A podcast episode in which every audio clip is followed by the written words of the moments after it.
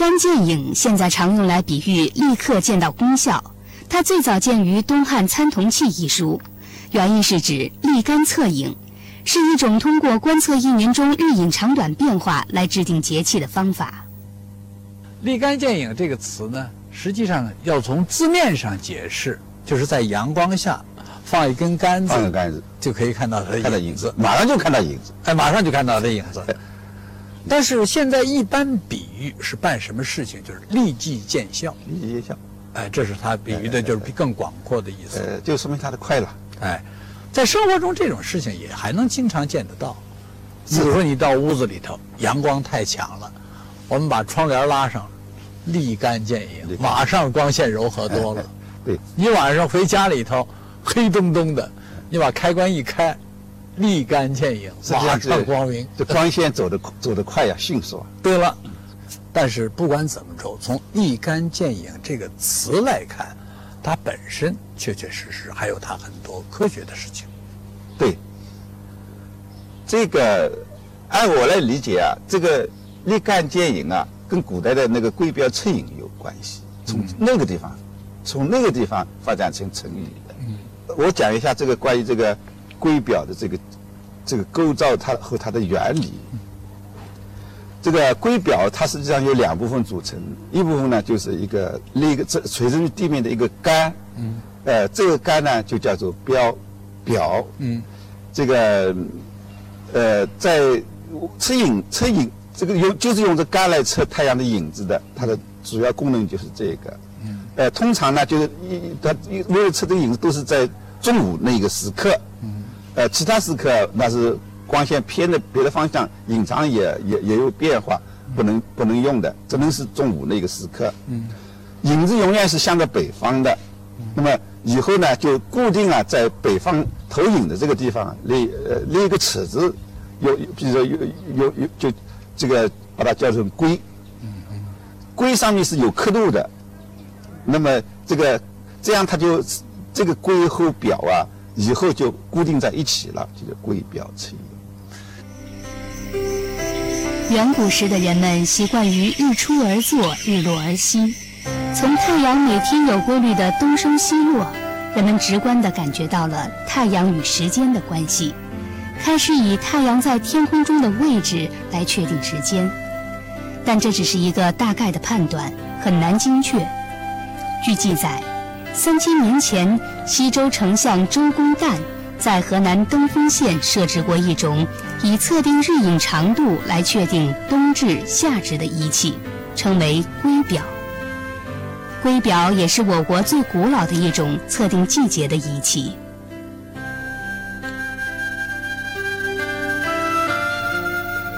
古代典籍《周礼》中就有关于使用土龟的记载，它是利用太阳日影长短的变化来判断时间季节的。它由两部分组成，一为正南正北方向平放的测定表影长度的刻板，叫做龟；另一个是直立于平地上的测日影的标杆或石柱，置于龟的两端且与龟垂直，叫做表。当太阳照着表的时候，龟上出现了表的影子，根据影子的方向和长度就能读出时间，这也是光阴的来历。春秋时代已经使用圭表测量连续两次日影最长和最短之间所经历的时间，并计算出回归年的长度。这个圭表测影主要是和节气相关，用它来定节气，来定节气。哎哎，主要是定的几个关键的时刻，第一个就是影子最长的那个时候。影子呢，每一每一天实际上都都有一个长度，都有长度。但是呢，我们一一般的长度啊，比如说它也不是最长，也不是最短，我们不好定。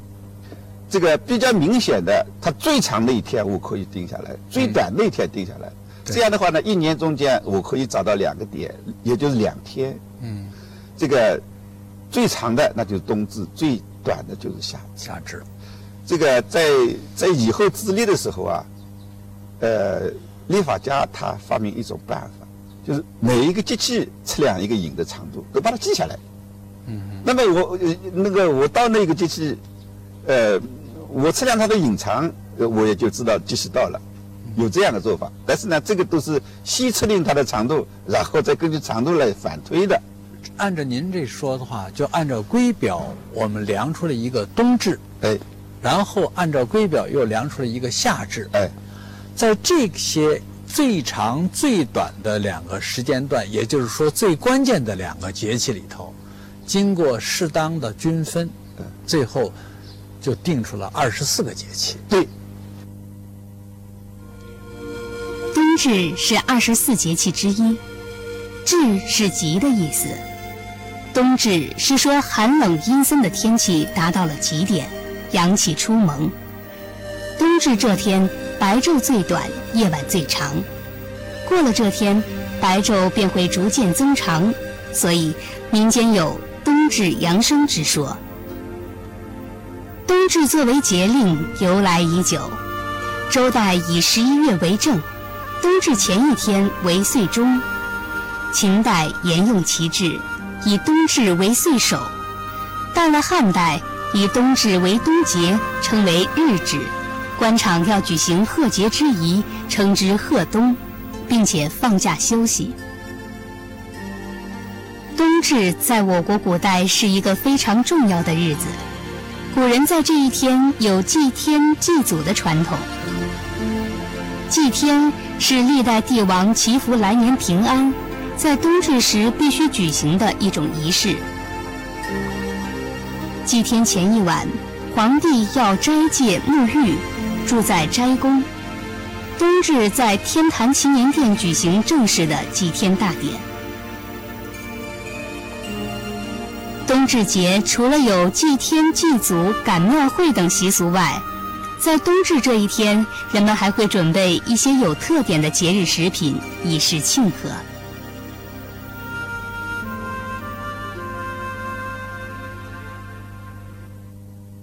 一个二十四个节气的制定啊，应当说主要是在黄河流域。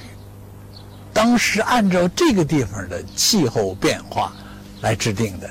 你讲的是对的，嗯，它起源于黄河流域，因为我们我们的这个华夏民族的这个这个政治中心或者是这个呃起源都是在黄河流域，黄河是我们的母亲河，哎，这个呃，但是呢，二十世纪形成之后啊，大家我们华夏民族都在使用，都在使用。哎，非但我们中国人在使用，我们周边地区也在使用，哎，也就是说起源于黄河流域。哎，第二个呢，就二十四个节气的制定啊，是当时主要按照阴历，也就是咱们说的这个旧历来制定的，但是它恰恰呢，在时间的位置上又符合了一个阳历，也就是公历的。有的人说啊，嗯，这个农历是属于阴阳历的一种，嗯但是呢，这个二十四节气呢是属于阳历系统的，对吧？月份呢属于阴历系统的，阴阳合历了。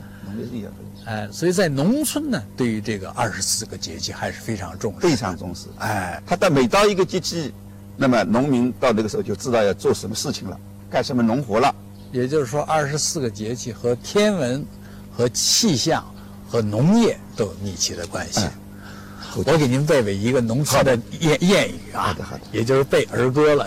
啊，说这个二十四个节气啊，以及它的规律大概是这样：叫春雨惊春清补天，夏满芒夏暑相连，秋处露秋寒霜降，冬雪雪冬小大寒。上半年在六二一，下半年在八二三。如果要是有差错，前后错不了一两天。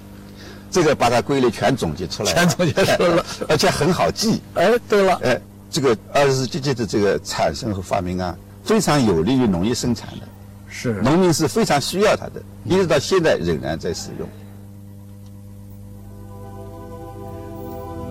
我国是世界上最早使用历法的国家之一。二十四节气就是我国古代人民概括总结出的一套天文气象历法。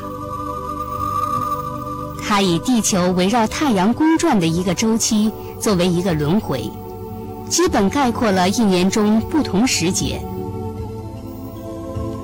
它记载了太阳在黄道上位置的不同，寒来暑往的准确时间，降雨降雪等自然现象发生的规律，以及记载了大自然中一些物候现象的时刻。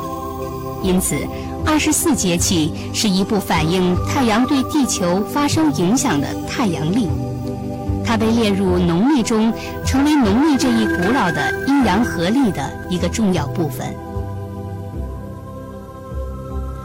日月如梭，时光回溯，二十四节气在我国是逐渐确定和完整起来的。在周代，人们已经知道用土龟测量日影的方法来测定夏至、冬至、春分、秋分等四个节气。《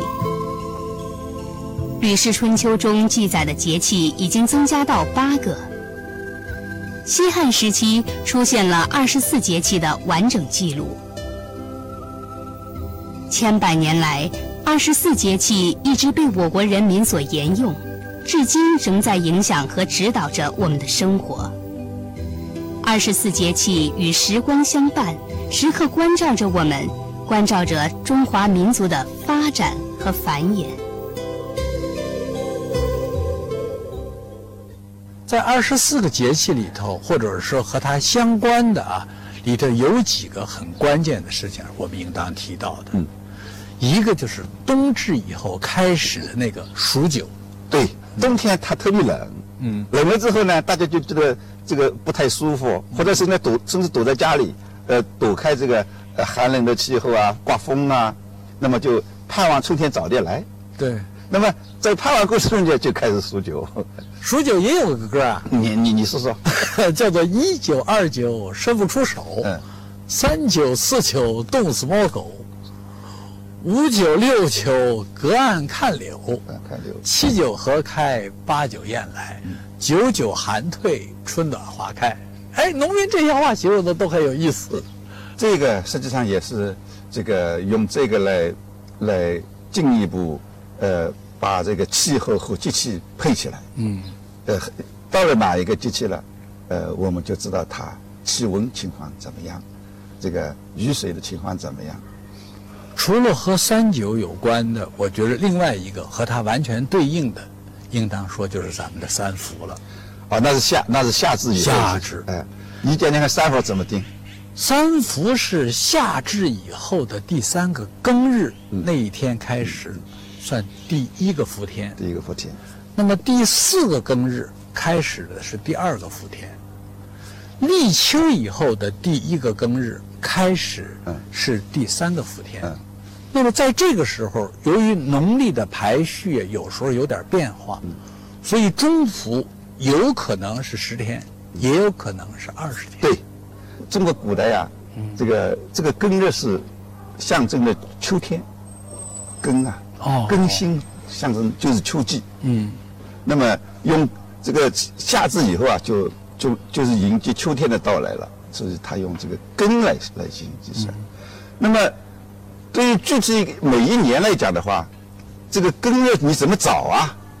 这最简单的办法，我我们也用不了去。记了去推了，嗯，现在有有有万年历，你你你查一下万年历就知道，查出哪一天是什么日，他说哪一年的都哪查出哪一年的夏至是什么干支啊啊啊，那那天是什么干支，那不就跟就跟着一一往前一推就出来了吗？是，我们说了三九，又说啊说了三九，然后又说了三伏，不应该叫三九了，应该是九九八十一天了，又说了三伏。